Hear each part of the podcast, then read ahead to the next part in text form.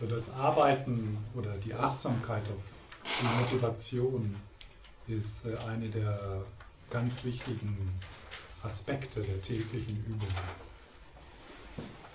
Der täglichen formalen Übung, aber es ist auch der, einer der wichtigsten Schlüssel, äh, die Dinge, die wir sowieso tun im Alltag, äh, zu verändern, indem wir die Motivation, mit der Motivation arbeiten, die Motivation betrachten.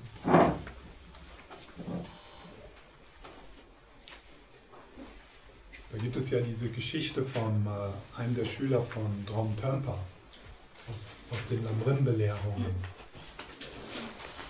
Äh, und äh, eine, Geschichte, eine Geschichte über einen Schüler, der sehr inspiriert ist und der gerne das Dharma praktizieren möchte.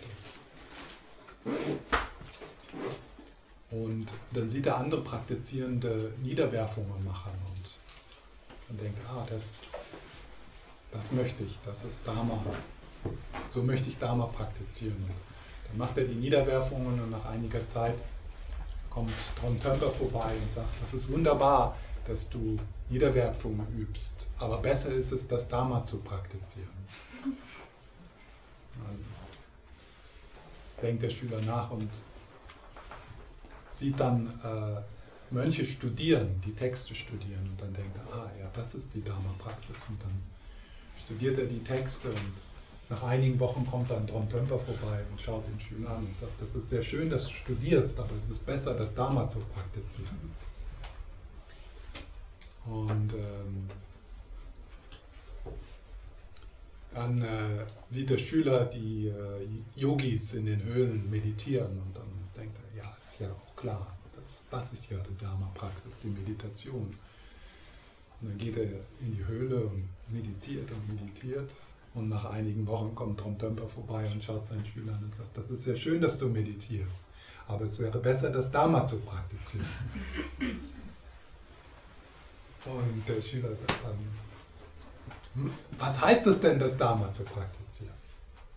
Und dann sagt Tömper, schau auf deine Motivation. Verändere deine Motivation.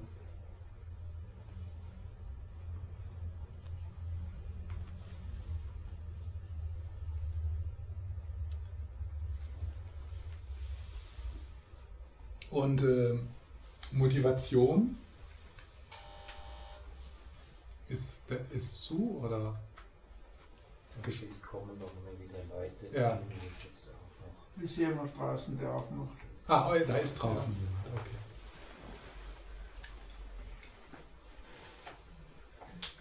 So eine Motiv ein, ein Aspekt äh, der Motivation, was wir als Motivation bezeichnen hier im, im buddhistischen Ansatz, ist äh, das Ziel.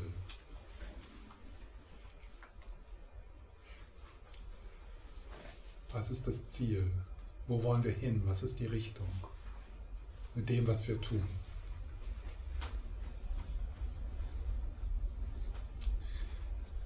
Eine, eine Metapher, die ich da in diesem Zusammenhang mag, ist, sich zu fragen, was ist im Zentrum des Mandala meines Lebens?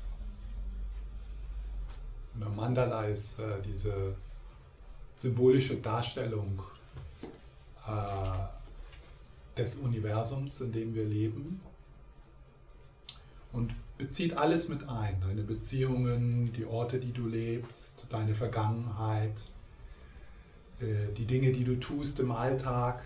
All das ist Teil deines Mandalas. Und was ist im Zentrum deines Mandalas? Worum dreht sich das? Und wir können uns sicher alle eine Person vorstellen, die im Zentrum ihres Mandalas ihre Karriere hat. Vielleicht leichter sich da einen Mann vorzustellen. Also ein Mann, der im Zentrum seines Lebens seine Karriere hat. Das ist also das Ziel in der Karriere vorwärts zu kommen, in, in der Firma vorwärts zu kommen. da ist es leicht zu sehen, dass es passieren kann, dass im Leben dieses Mannes alles sich darum dreht. Selbst Familienleben, Freundschaften, auf eine Party gehen wird zum Networking. Ein Urlaub ist, um sich zu, äh, zu erholen, um dann mehr leisten zu können. Sport, nicht aus Freude, sondern ja, ich muss fit sein, weil das nützt meiner Karriere. Man kann sich leicht einen Mann vorstellen, der alle Situationen unter diesem, jede Situation, jede Situation, der kommt in einen Raum, in einen Lebensbereich, der geht eine Beziehung ein, der trifft einen Menschen, alles wird aus, dieser, aus diesem, kann das meiner Karriere nützen. Kannst du meiner Karriere nützen? Nee? Okay. Bin ich nicht interessiert. Und das ist äh, wie das, was man im Zentrum seines Mandalas hält, wie das sich, wie das alles durchdringen kann. Dann der zweite, der zweite Aspekt, den man, äh, über den man, wo man schauen kann in Bezug auf Motivation, ist, äh, die Gefühle, die dahinter sind. Wenn man jetzt so, so einen Mann betrachtet, da können alle möglichen Ängste dahinter stehen. Vielleicht ein, große, ein großer, großes Gefühl der Minderwertigkeit oder ein großes Gefühl von, ich bin nicht lebenswert so wie ich bin und mein Recht hier zu sein hängt davon ab, wie produktiv ich bin. Also so, da wäre so das Gefühl dahinter wäre dann ein Gefühl der Minderwertigkeit oder ich bin nicht gut genug.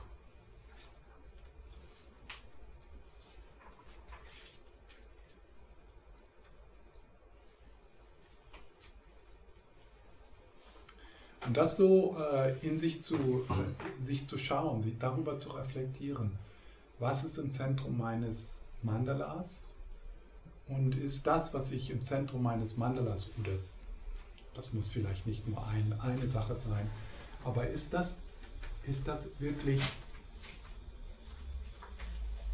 ist das, was Christine sagte, die über, eine die Übersetzung, die ich gerne mag, von Zuflucht nehmen, ist das eine sichere Richtung? Geht es darum wirklich? Anbetracht der Tatsache, dass du bald stirbst, dass du bald sterben wirst. Das, was du im Zentrum deines Mandalas hast, wo dein Leben sich drum dreht, was deine Tätigkeiten und das, was du tust, durchdringt, angesichts deines Todes, angesichts deines nahen Todes, denn so ein menschliches Leben ist ja so kurz,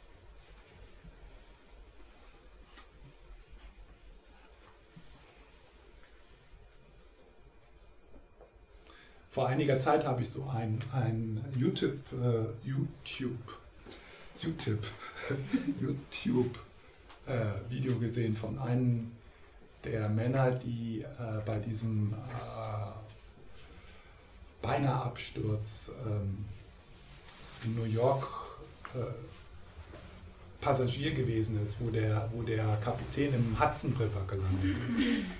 Und den, und da, den haben sie interviewt und der war also äh, der hat so seine Erfahrung beschrieben und der hat genau diese, Ref, diese Meditation gemacht, gemacht. Was ist im Zentrum meines Mandalas? Und der hat, ähm, äh, das hat ihn so berührt, dass er das gesehen hat, dass seine Karriere im Zentrum seines Mandalas gewesen ist, äh, dass für ihn diese, diese Erfahrung, äh, äh, die er da gemacht hat, wirklich, wie nennt man das, life transforming lebensverändernd, lebensverändernd war. Und wo, was für ihn dann gekommen ist, war seine Familie.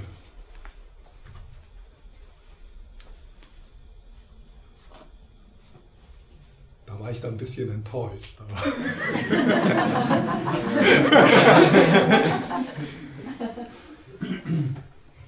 Natürlich, das hört sich schön an und ist berührend, ja, dieser Mann, der jetzt so seine Familie als das Wichtigste nimmt, aber das, ist das eine sichere Zuflucht?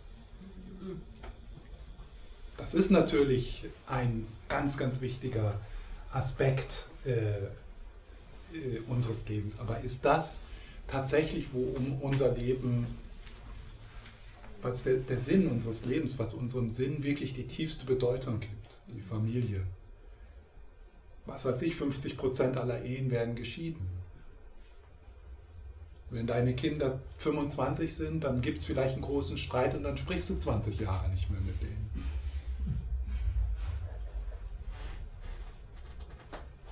Ja. Also was ist da wirklich ein, eine sichere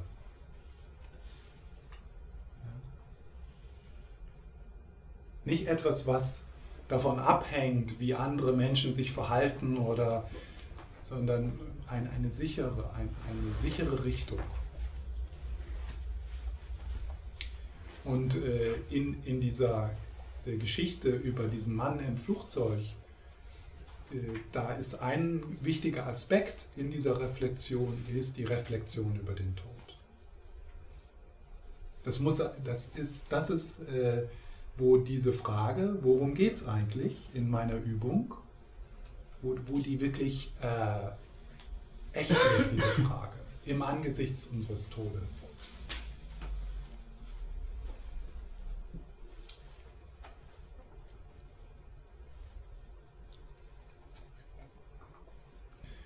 Und wenn wir äh, dort äh, ähm, also mit einer gewissen Leidenschaft in diese Frage gehen. Es, ihr habt sicher äh, alle so äh, Geschichten gehört von Menschen mit Nahtoderfahrung oder Geschichten wie dieser Mann, der so nah, wie, wie, äh, wie das Leben verändern kann. Und vielleicht müssen wir nicht warten, bis wir in ein Flugzeug sitzen, das beinahe abstürzt. Sondern können uns vielleicht diese Frage in der gleichen Ernsthaftigkeit äh, stellen, ohne Krebs zu bekommen. Oder einen Verlust zu erleiden. Oder den Job zu verlieren.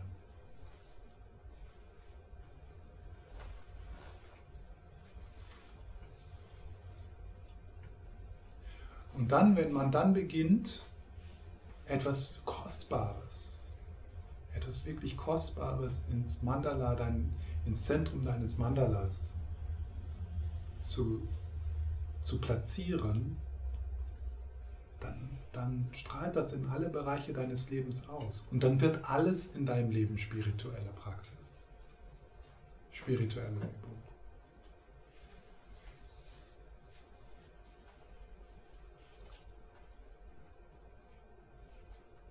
aufstehen, Frühstück machen, einkaufen gehen, zur Arbeit gehen, zu lernen, Filme zu gucken. All das kann spirituelle Praxis sein, spirituelle Übung.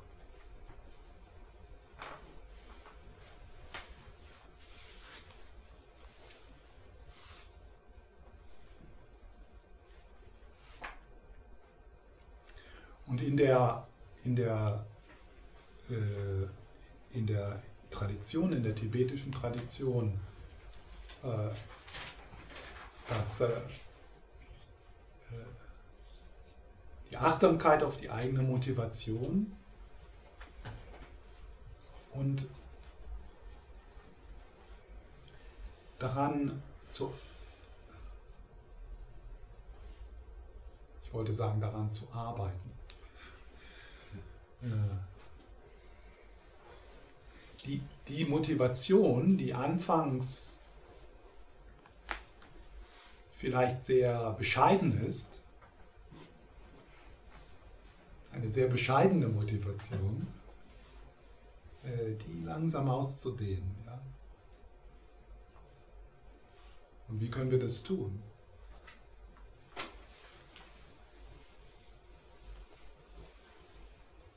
Es war so eine, ein ganz wichtiger Moment für mich, äh, einige Jahre. Ich erinnere den immer noch, das ist jetzt bestimmt acht Jahre her oder so. Da habe ich einen Vortrag gehalten, oder da, das war kurz bevor ich einen Vortrag, eine, eine der ersten Wochenenden, wo ich gelehrt habe in Kopenhagen. Und ich saß da so im, in dem Büro äh, und es war so zehn Minuten vorher und das war fürchterlich. Ich war so, äh, ich hatte so eine Angst. Und äh, äh, so die Frage, wie bin ich hierher gelangt? Warum habe ich jemals Ja gesagt? ich könnte jetzt schön ineinander sein und stattdessen bin ich hier und, äh, und dann äh, habe ich, da war so eine Pinnwand mit, mit ähm, Quotes, Zitaten. Zitaten, mit Zitaten von Lama Yeshe und Lama Sopa. Und da war so ein Zitat von Lama Yeshe, äh, und das war so ungefähr, wenn du etwas tust, vor dem du Angst hast, und du veränderst dann deine Motivation und du bringst deine, deine Achtsamkeit auf die anderen, dann wird es schon gut sein. Dann wird es gut gehen. Und in dem Augenblick habe ich dann, okay, alle, die da auf den Vortrag kommen, das sind Menschen mit Gefühlen. Und stattdessen, statt so stark hier, hier zu sein, zu sehen, ich habe schon auch was Nützliches zu sagen, weil ich ja auch davon profitiere. Es hat so, so sofort ein, so ich, ich, ich, oh, wie, es geht um mich, ja, das ist ja die narzisstische, engstirnige Heran, äh, Sichtweise auf, auf Situationen, die waren, oh, das geht um mich, ja, ja unglaublich. Ne?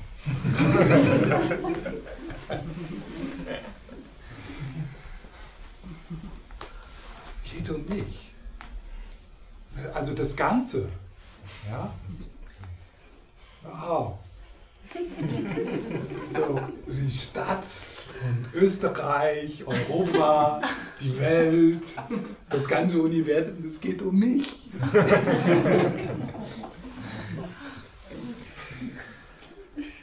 Wir sind wirklich die Super-Narzissisten. Und in dem Augenblick, wo man da, wo ich da dann so, ah, da sind ja auch andere Vielleicht bin ich gar nicht so wichtig. Und was kann ich geben? Ja, was kann ich geben? Was kann ich beitragen? Und, äh, und, da, und das hat sofort äh, ähm, eine ganz andere, eine ganz andere Energie in die Situation gebracht für mich.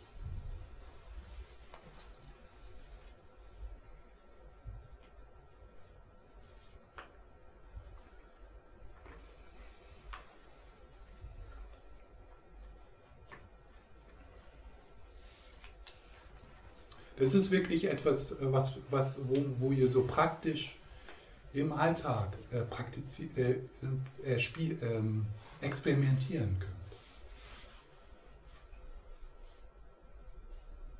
könnt. Äh, ne, ich nehme mal an, dass einige von euch im Moment eine schwierige Situation auf dem Arbeitsplatz habt oder in einer Beziehung. Und dann äh, so diese Situation so zu betrachten, was kann ich da tun? Was kann ich da beitragen? Nicht, wie kann die Situation mir nützen, wie kann diese Beziehung mir nützen, sondern was kann ich hier geben? Was kann ich hier, wo kann ich hier einen Unterschied machen?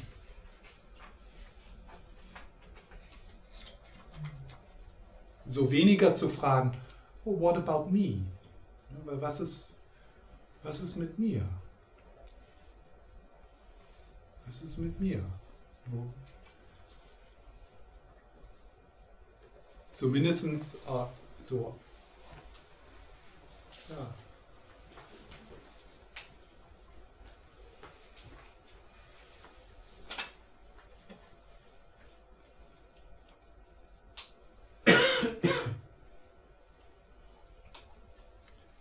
Die Herausforderung in Beziehungen äh, unter einem, unter einem, in einer anderen Perspektive zu sehen.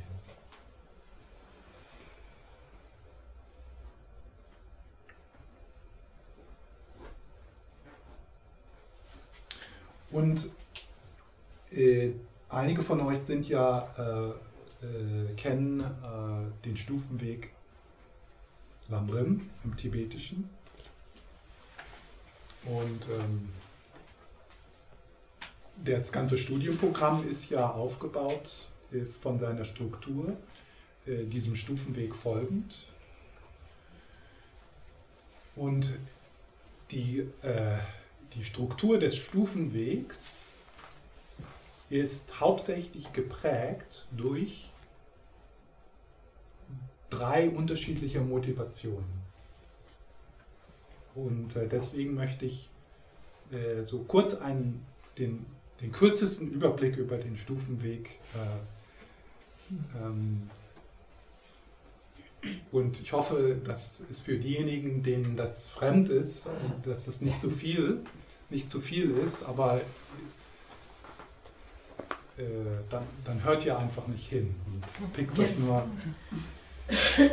pickt euch, und so ist das ja sowieso immer. Ihr pickt ihr euch, ihr pickt euch ja sowieso nur.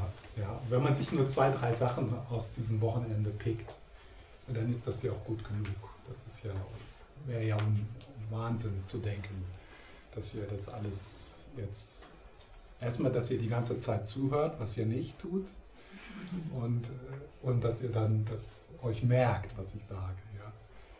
Ähm, wenn man sich ein, zwei Sachen nimmt, die dann tatsächlich äh, euch berühren und die Sinn machen, das ist dann schon, dann hat sich das schon gelohnt.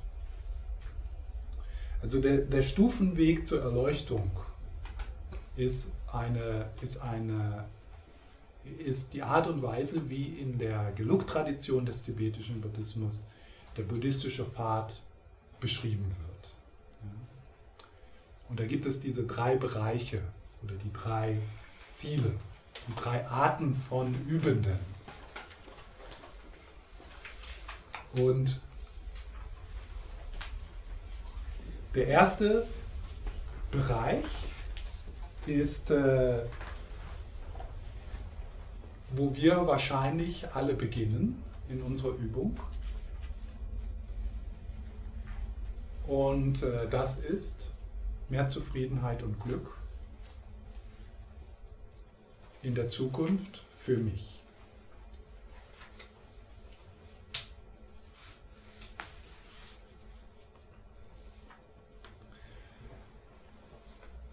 Äh, wahrscheinlich müssen, müssen wir sogar noch eine Stufe vorher gehen äh, und aus der, aus der, äh, aus der buddhistischen, äh, aus der buddhistischen Sichtweise wäre das keine spirituelle Praxis. Das wäre so die, die Motivation, mehr Entspannung jetzt. äh, aus, der, aus der buddhistischen ähm, Sicht, das ist nicht schlecht. Ich sage nicht, dass das schlecht ist oder dass man das nicht, dass man diese Motivation nicht haben sollte, aber die ist sehr, sehr bescheiden diese Motivation. Mehr Entspannung jetzt. Ja, warum trinken wir nicht ein Bier? Oder mehr Entspannung jetzt, sodass ich leistungsfähiger im Büro bin.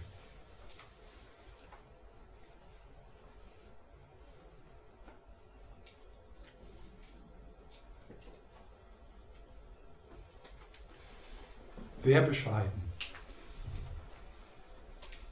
diese Motivation. Aber das ist sicher für viele erstmal so, warum, äh, warum wir zu einem Meditationskurs gehen. Warum wir Yoga lernen.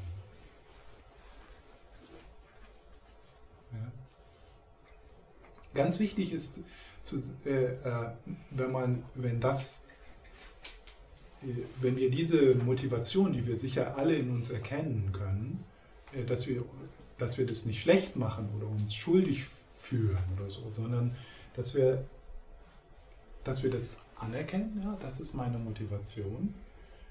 Und wie kann ich aus dieser bescheidenen Motivation, wie kann ich das öffnen? Nicht, weil ich muss, sondern weil eine größere Motivation kraftvoller ist und mehr Freude in die, in die Übung bringt.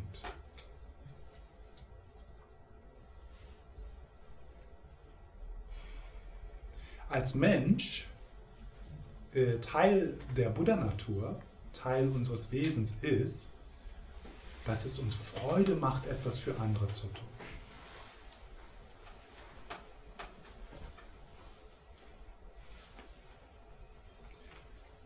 Ein Beispiel für, für einige von euch, ihr könnt euch vielleicht damit verbinden.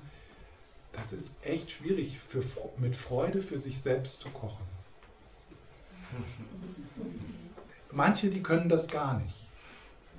Wenn die für sich selbst kochen, ja.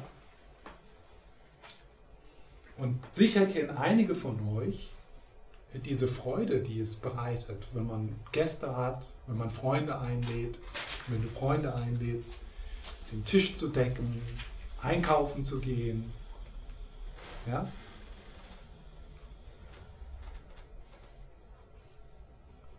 Das ist eine der, äh, der, der, der Dinge, wenn, wenn wir das in uns entdecken und auch in anderen sehen, die äh, da macht das äh,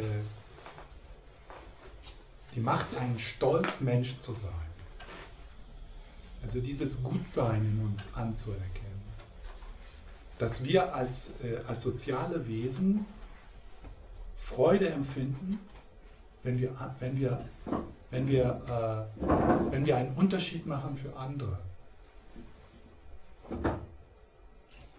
Ein, äh, ein Schüler von Lama Sopa, Lorne Ladner, ein Psychotherapeut, der ein Buch über Mitgefühl geschrieben hat, der sagt in seinem Buch, er, er hält das für den größten Beitrag der westlichen Psychologie, äh, der, der östlichen, der buddhistischen Psychologie an die westliche.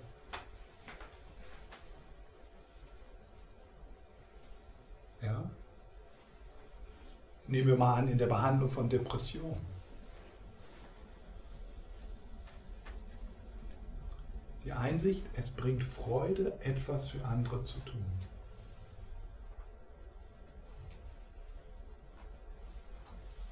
Und wenn es der Hund ist, wenn es die Pflanzen sind,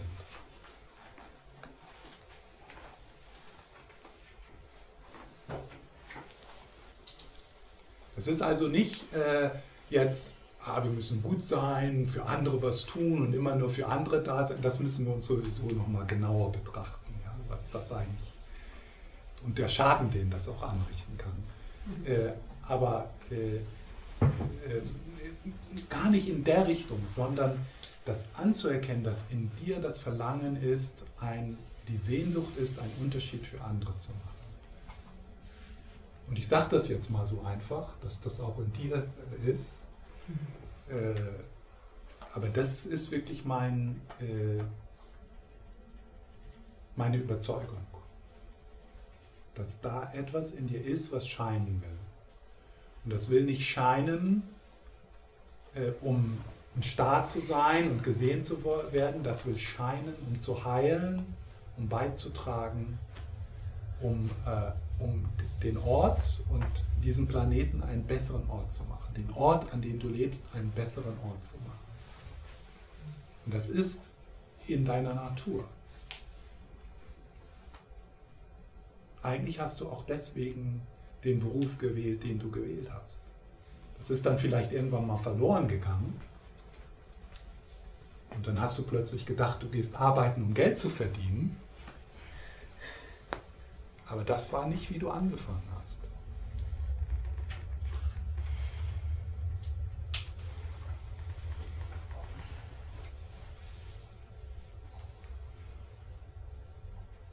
Also es ist eher, äh, diese Motivation ist nicht etwas, was wir uns aufzwingen, sondern das ist etwas, was wir in uns entdecken.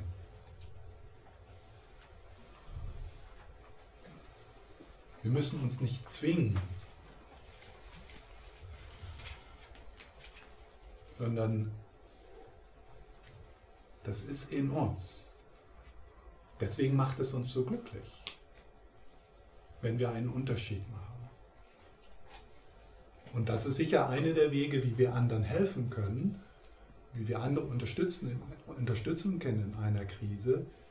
Wie ist es möglich, diese Person zu unterstützen, dass sie großzügig sein kann, teilen kann, etwas tun kann, einen Unterschied macht für andere?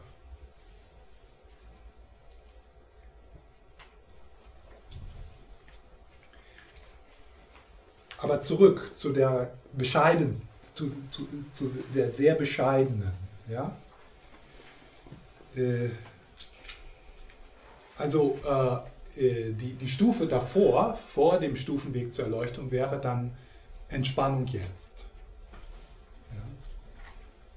Und dann in der Stufenweg, die Motivation der Stufenweg beginnt dann, wenn wir, wenn wir erkennen, dass unsere Zukunft abhängt von der Art und Weise, wie wir uns verhalten und dass wir in unserer Übung äh, eine Zukunft schaffen wollen, äh, die, in der wir zufriedener sind.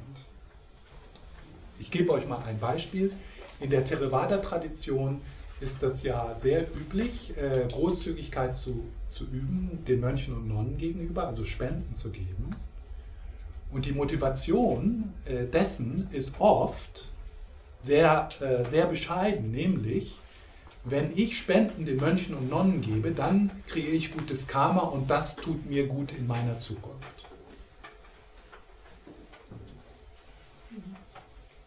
Das ist so die Chine äh, auch die, so die äh, in Taiwan und also auch für Menschen, die eigentlich in der Mahayana-Tradition äh, äh, üben Warum die so spendenfreudig sind,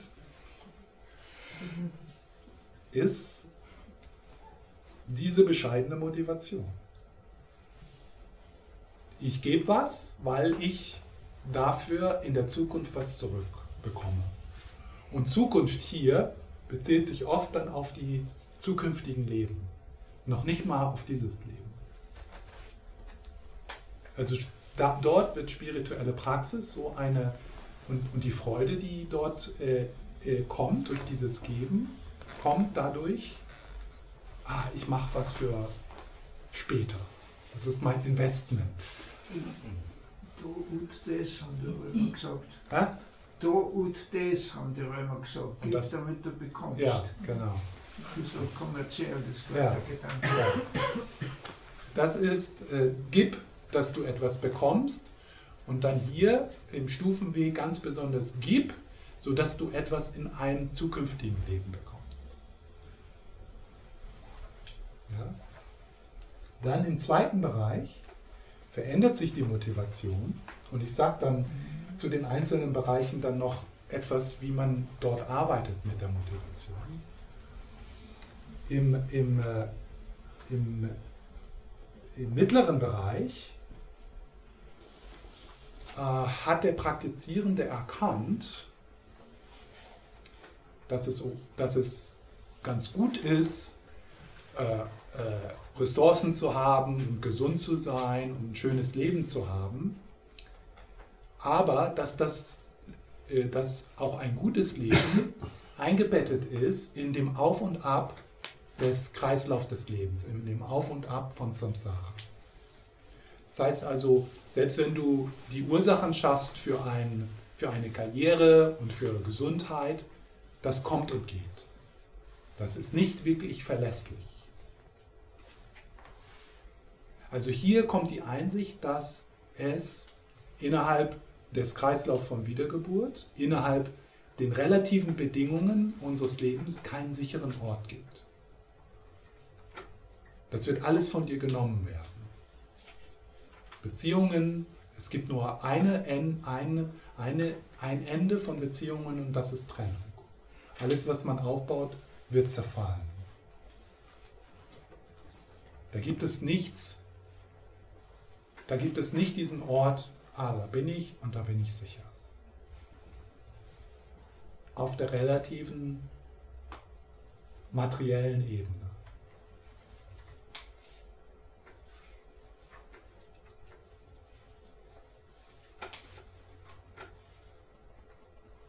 Also hier im zweiten Bereich verändert sich die Motivation von bedingten hedonistischen Glück, bedingter Zufriedenheit, relativer Zufriedenheit zu Freiheit.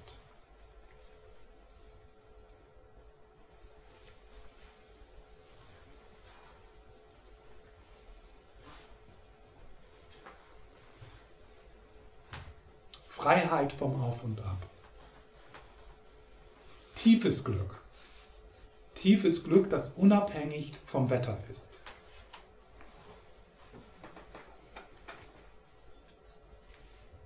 Im ersten Bereich geht es noch darum, in, in Neuseeland wiedergeboren zu werden, wo immer die Sonne scheint. Im ersten Bereich. Im zweiten Bereich äh, äh, das Wissen darum, dass es da die Möglichkeit gibt, sich frei zu machen von dem, von dem guten und schlechten Wetter, von dem Auf und Ab. Eine tiefere Gesundheit in dir zu entdecken, die selbst da ist, wenn du krank bist. Eine Krankheit kommt und geht und der Körper zerfällt und du stirbst. Äh, hier die tiefere Gesundheit. Das, was nicht kommt und geht.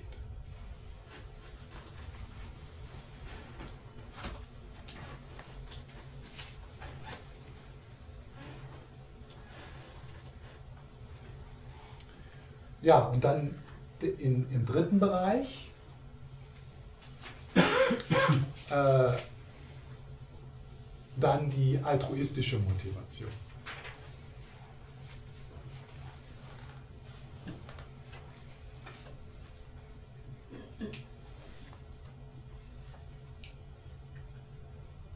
Basierend auf, auf Mitgefühl.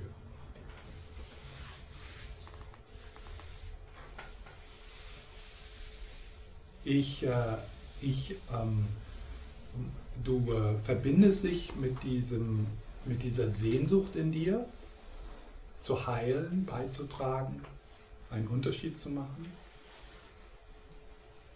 Und du erkennst, um das wirklich kraftvoller zu tun, muss ich dieses Potenzial, das jeder von uns hat, ein Heiler, jetzt mal im, im Großen, also im, im, nicht im very, nicht in, im engen Sinne, aber ein Heiler zu sein, und dann, und dann zu üben, um, um, diese, um, um diese Fähigkeit, um dieses Potenzial zu vergrößern. Nicht als so meditieren, nicht nur für Entspannung jetzt, sondern in, Entspannung. Äh, Entspannung gibt mir den Raum, ähm, meine eigenen, mit meinen eigenen Ängsten zu arbeiten, mit meiner eigenen Gewaltbereitschaft zu arbeiten. Und ich tue das, weil ich einen Unterschied machen möchte. Weil ich zur Gewaltlosigkeit in meiner Umgebung beitragen möchte. Weil mein Leben eine Inspiration sein kann für andere.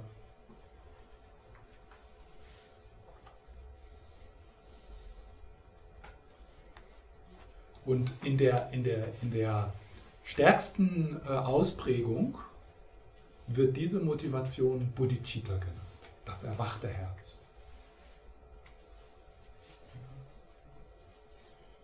Das erwachte Herz. Und äh, in der Mahayana-Tradition ist das der Schlüssel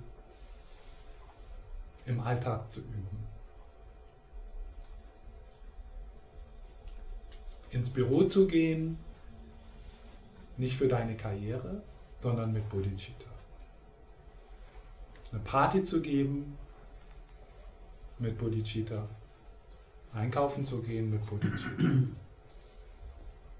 zu essen mit Bodhicitta.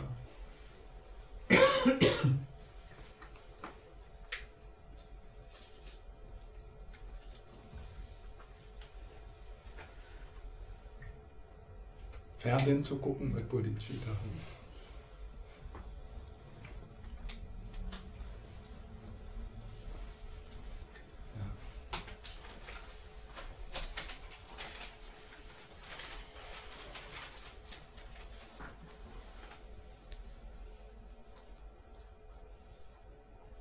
Nein zu sagen mit Bodhicitta.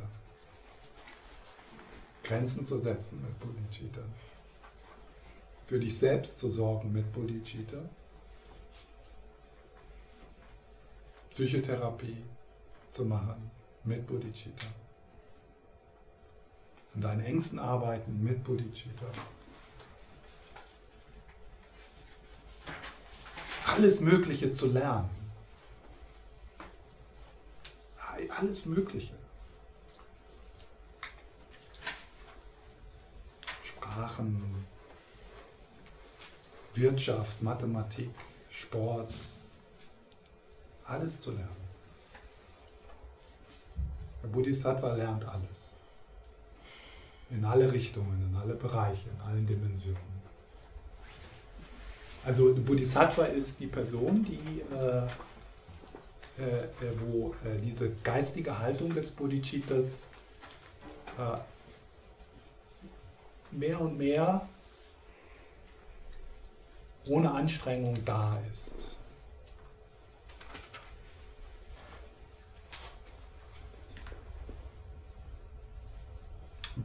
Dass das möglich ist, dass also Bodhicitta äh, diese Motivation so ganz im Körper, im Wesen einer Person verankert werden kann, da ist es wirklich sehr inspirierend, äh, Meistern zu begegnen, wie dem Dalai Lama oder Dalai Sopa wo das, was jetzt so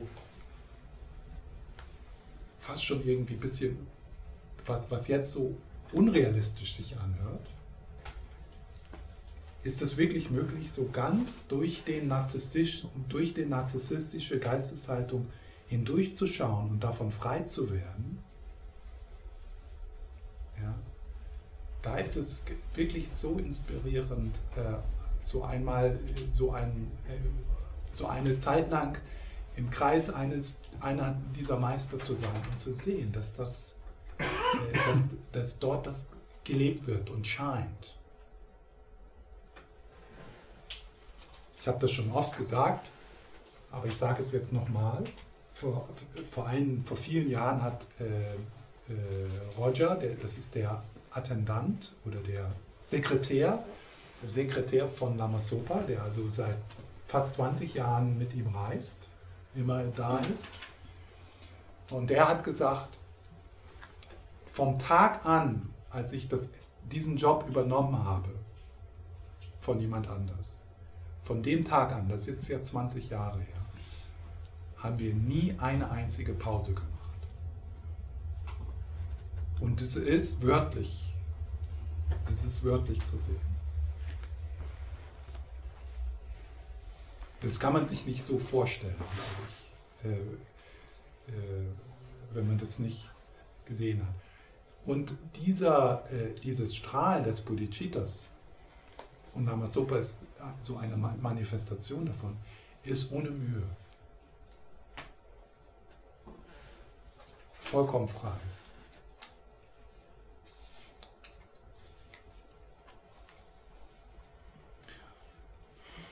Und jetzt machen wir eine Pause. Das, äh, das, das, dieses Strahlen von Bodhicitta ist etwas, was du in dir entdecken kannst. Es ist nicht so, dass wir, dass das so etwas ist, wo, äh, wo, wo wir uns anstrengen müssten oder wir müssen gut sein, damit wir in den Himmel kommen.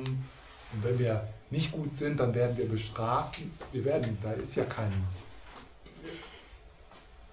da ist keiner, es gibt keinen Boss. Also vom buddhistischen. Es gibt keinen Boss. Das ist ganz allein deine Verantwortung. Du musst niemandem Rechenschaft ablegen. Da gibt es auch keine Belohnung am Ende. Ah, du hast, das war gut, du kommst in den Himmel oder da gibt es keinen Boss. Es ist allein deine Verantwortung. Diese, äh, dieses Strahlen in dir, dieses Strahlen von Bodhicitta, was da ist,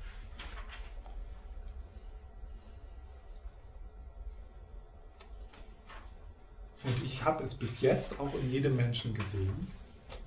Und ich habe mit Menschen gearbeitet, die fürchterliche Dinge getan haben. In, in der Psychiatrie, in der, in der forensischen Psychiatrie. Und ich habe es überall gesehen. In, in, dem, in der asozialsten Person.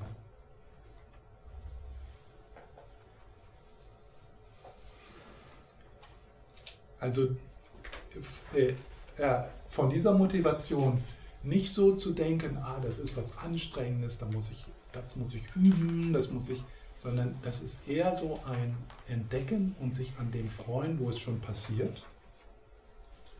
Ja.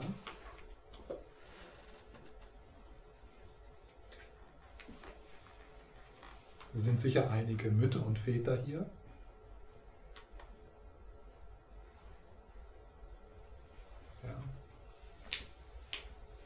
Ihr müsst euch überhaupt keine Sorgen machen über eure Zukunft. Zukünftige Leben sind gesichert.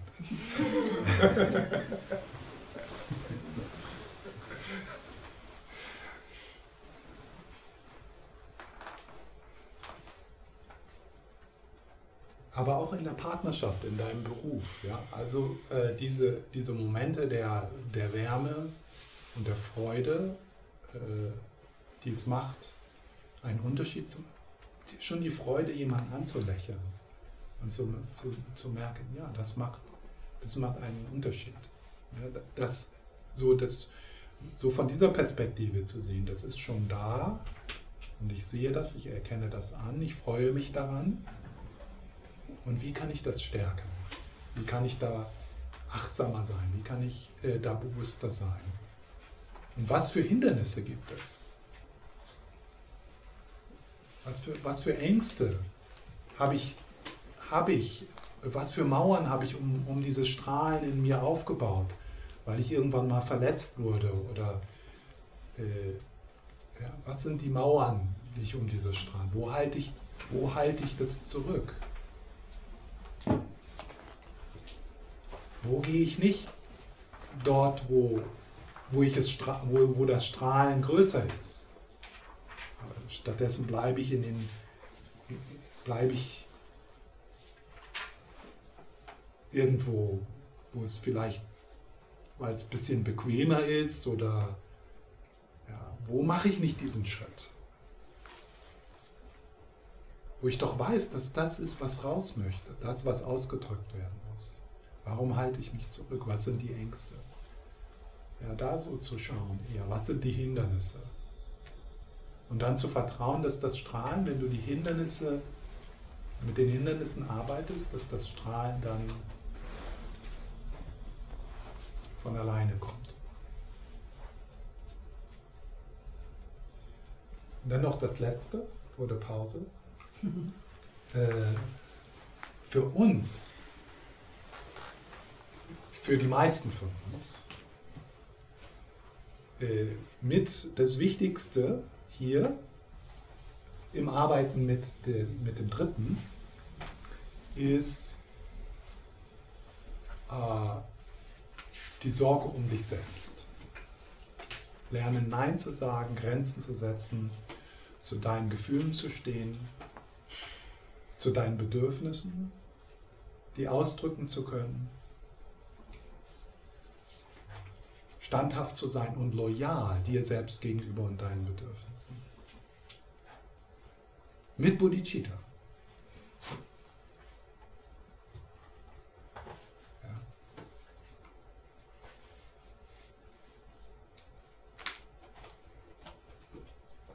Das ist eine der großen Fallen, in die, äh, in die wir äh, äh, stürzen könnten in, im Arbeiten mit diesem, ist so, ich darf ja nicht, ich darf nicht an mich selbst denken, ich muss an andere denken.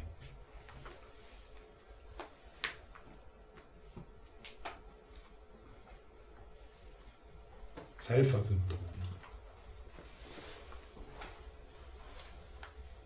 was äh, Trungpa Rinpoche Idiot Compassion nennt.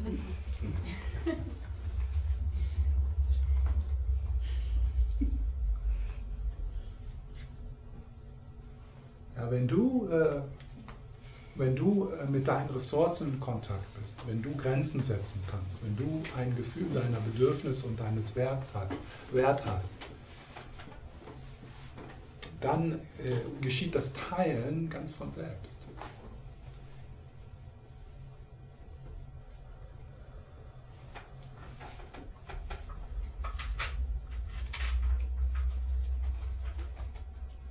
Also äh, Nein zu sagen und zu deinen Bedürfnissen zu stehen, äh, mit, mit dieser Motivation, wenn ich das tue,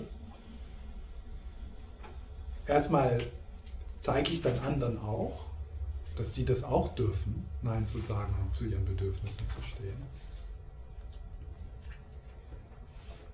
Und einfach zu wissen und zu spüren, wenn es mir gut geht, dann teile ich das. Wenn ich mit mir im Frieden bin, dann kann ich auch mit anderen in Frieden sein.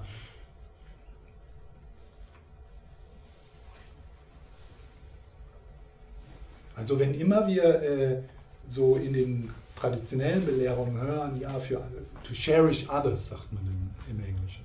Cherishing others, cherishing others, cherishing others. Yeah. And uh, cherishing yourself, bad.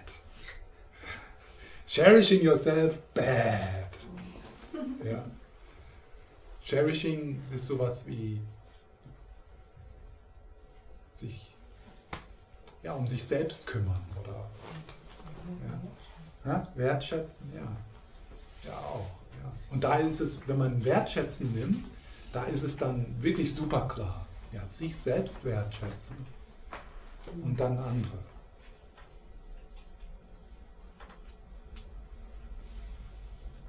Es gibt Ausnahmen, natürlich, aber die sind nicht hier. Ja, es gibt Ausnahmen. Also es gibt natürlich Menschen, die super Grenzen setzen können und, ja, äh, und Nein sagen können und die, äh, die ihre Ziele egozentrisch verfolgen, aber ähm, die sind höchstwahrscheinlich nicht hier.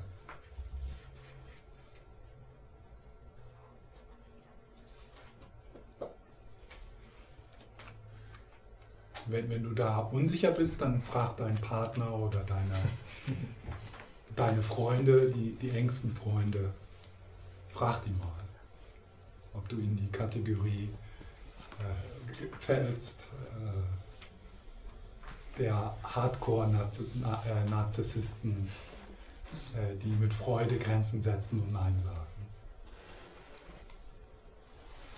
Ja, yes, und dann.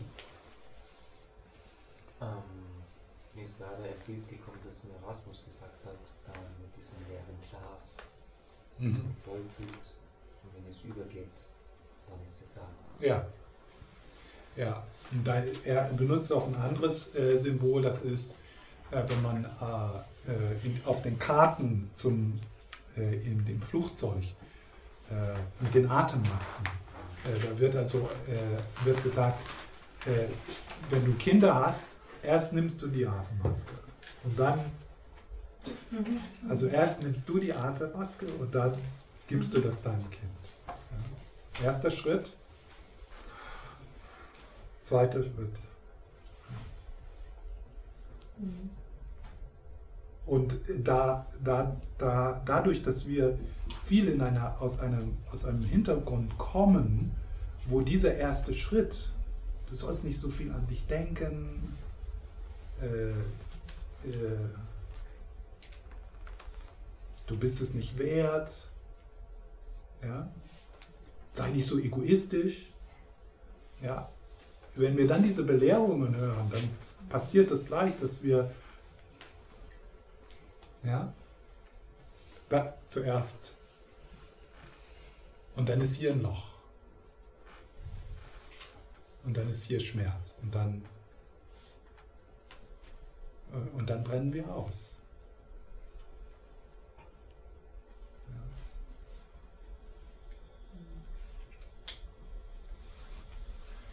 Ja. Ich würde nur sagen, dass vor allem im Christentum letzten Jahrhunderten diese, diese, diese Haltung sehr stark ist. Liebe deinen Nächsten, aber dass man sich selbst auch lieben soll, das hm. ist leider sehr in den Hintergrund ja. geraten. Oder, ja. aber das heißt ja auch, liebe deinen Nächsten wie dich selbst. Ja. Und es ist auch äh, in, der, in der buddhistischen Tradition, wenn man sich wirklich die, äh, die Texte anguckt, findet man oft die, die, äh, den Satz, die Belehrung, und beginne mit dir selbst. Zum Beispiel in den Belehrungen auf Tonglen, das Geben und Nehmen. Und du beginnst mit dir selbst. Ja? Also es ist schon auch da, aber es muss halt dann äh, für uns äh, irgendwie klarer äh, betont werden. Ja? Also da müsste man wirklich dieses betonen, wie dich selbst.